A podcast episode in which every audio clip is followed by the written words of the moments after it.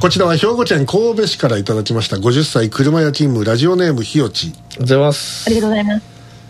山道ではカーブや斜面が続くと路面にグルーピング工法と呼ばれる処理が施されることがあります。ほこの工法は道路に溝が6ミリから9ミリ深さが4ミリから6ミリで、えー40ミリから60ミリの間隔で、えーその縦溝や横溝が設けられ路面の排水の向上やスリップ防止操縦安定性の向上などの効果があり、えー安全な走行が期待できるとともにスリップを抑制するためまあローリング族などの暴走行為やドリフト走行を防止する効果もあります、しかしこの工法バイクなどの二輪車においては注意が必要です。なぜなら二輪車の場合タイヤが細くカーブを曲がる際には車体を倒すためタイヤが道路に対して垂直にならずグルーピング工法の縦溝を走行すると逆に不安定になりあます。滑るからね、あはい。じゃあ自転車もじゃああれですねうん要するにグルーピング工法が施された道路では安定性が増す四輪自動車と縦溝の、えー箇所で不安定になる二輪バイクという、えー相違が出てきます、ごめんなさい。自動車側がこの事実を把握あ自動車の側がこの事実を把握してない場合下りのカーブうなどで多少スピードが出ていても安定している自動車。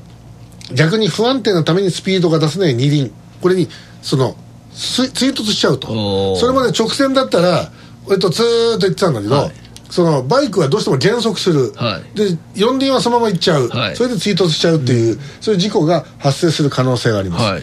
もし自動車で縦筋が入ってるグルーピング工法の道路を見かけたら少し注意をしてみてください、はい。ということでいただきました、はい。有意義なあれですね。はい。まあ、木田子さんはもうそれ見たら加速する人ですからね。あそうです。好きですもんね。ええ。もう。ええ。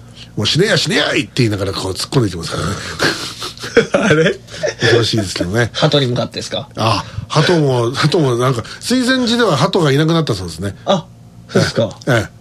あのなんかあのはむしられたあの羽の羽が散ってるという。ああいつも食べてるのは食べてる。鳩だったんですよね。ハトハトライスを食べてるということですけどハトライス。なんですかハトライス木田さんこの今のグルーピング工法は分かります？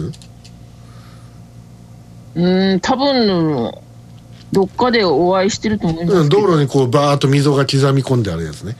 ええ。うん。ありますよ。であとほらなんかちょっとガタガタのところがあるじゃん。ありますね。わざとスピードを落とさせるような感じで。あの高速道路なんかで、うん。ダダダダダダダダダそうダダダってねなったりあとブーンブーン、はいブーンと音がするとか、ありますねであれどっかで確かあれがメロディーになってるとかあるよねああありますありますなんか感覚をこう、はいあのちょっと一定のスピードで走ったらであれもあの雨が降ってたりするとバイクには結構危険なものだと言われてて実際にそこで死亡事故も起きてるんですよね。あええ、だからまあ一長一短あるわけですけどね。ね。ええ、他の国とか行くととんでもないのあるでしょ？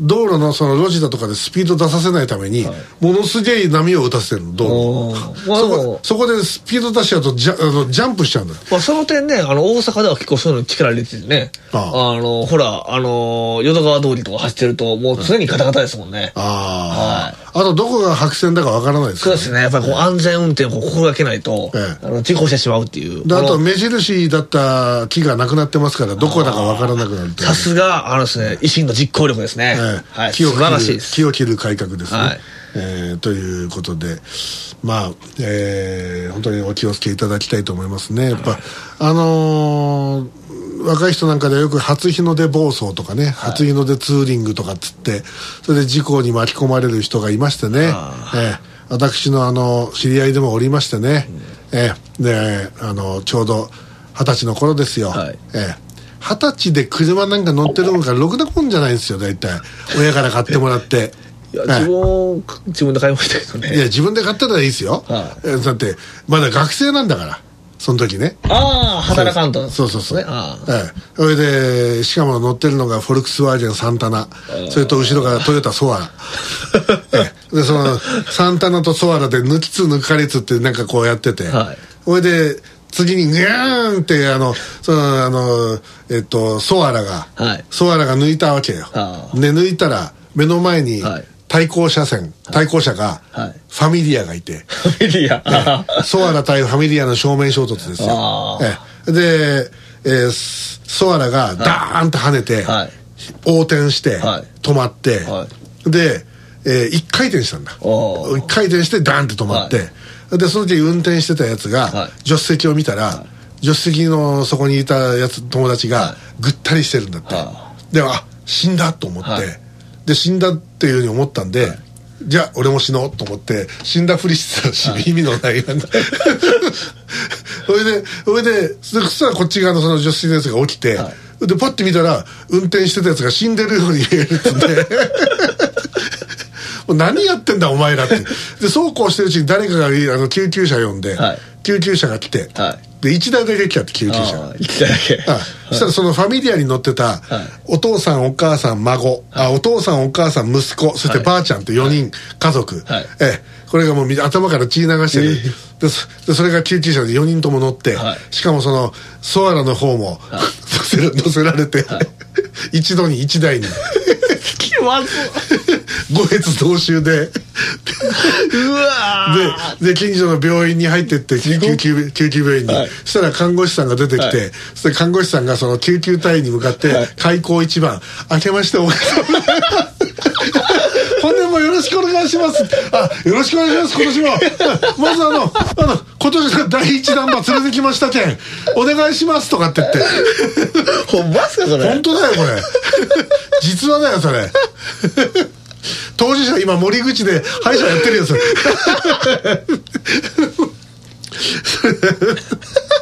もうひどい話でしてね。えーえーというということで本当にお気をつけいただきたいと思いますね。えーというさあお送りしてまいりました QIC、えーさあね。本年度本年度じゃない本年は。残すところあと1回になりました。来週。12月20何日だっけ？4日ほ4日放送分。あ、読むんですかはい。ええ。えーということでえーこれどうすんだ？いつ飛んだ？これ。あれ？24日、あれ？今年まだありません？12月24日 ?28 とか29とかあの辺。ないよないよ。あ、ないですか？もう24日が日曜日だから。次は31日だから31日日曜日がゆく来るだからああ、そういうことですか。はい、なので、まあ、来週のこの放送は「榎田信右衛門還暦スペシャル」あえーということになります、はい。えーえーまあ皆さん祝いたければ祝ってください、えーその時はぜひ IBB 募金基金寄付よろしくお願いします。まあ、あの、本当に期限の切れたクーポンとか商品券とか何でもいいんで、あの、はい。あのいや期限が切れたクーポンじゃつくダメだろうだって何の何の意味もなかろう。あなのであの期限が切れてないものでよろしくお願いいたします。はい。えーちなみにあの今日番組でやってませんけれども、はい。あのえー、ゲッセルのお動画で、えー前島君の、えー前島車中の前島車中第2弾が行われまして、えー奈良の某所に行って、はい。そこで宝くじを買ってどうなるのかというどその時に、えー交換した宝くじということはもう分かりますよね何が起きたか、えーえーそれの実は抽選日が今日だったんです。あ。あ、ほんまですか？もうやってないじゃないですか。今日えーだから当たってるか当たってないかは今からこれうんチェックするんですよ、えー。あ、今からですか？今からです。これあの番組終わってからやります。あえええー。まあどうせ当たってませんけどもね、ええ一等前後賞付きで1500万円、ええ一等はなんと1本しか出ませあ。うんわ、まあ、もう確実、確定ですね。しかもその宝くじのデザインはあの脈々ですでもあれですよ。大阪だけの宝くじあえあ。宝くじたち勝った人の中から、あれですよね。一等が出るんですよね。そうそうですよ、ねですよね。だから、意外と、あの、当たる確率は、まあ、今回も、えー、と600円分を交換いたしましたので、えー えーあの1000えー2000円が、えーあのー600円になりその600円が、えー1枚100円の宝くじ6枚に変わったとそんなようなで、それが1500万になると。なったら。すごいんですよ。まあならないと思います。えー ということでお送りしてまいりました QIC ケムールインサイダークラブ、えーこの2023年は残すところあと1回でございます。そして、えー12月31日大晦日は第35回 FMC 行く年来る年をお送りします、えーメッセージ QIC でも行く来るでもメッセージ募集しておりますのでどうぞたくさん送っていただきたいと思います。よろしくお願いします。ね。さあそういうわけでございまして、えーこちら、えー IBB 新大阪 G スタジオからはそろそろお別れの時間お相手は榎木田信也門と。マシュマと。そして、えー IBB 九州は？じゃあ、英子でした。それではまた来週です。ごきげんよう。さようなら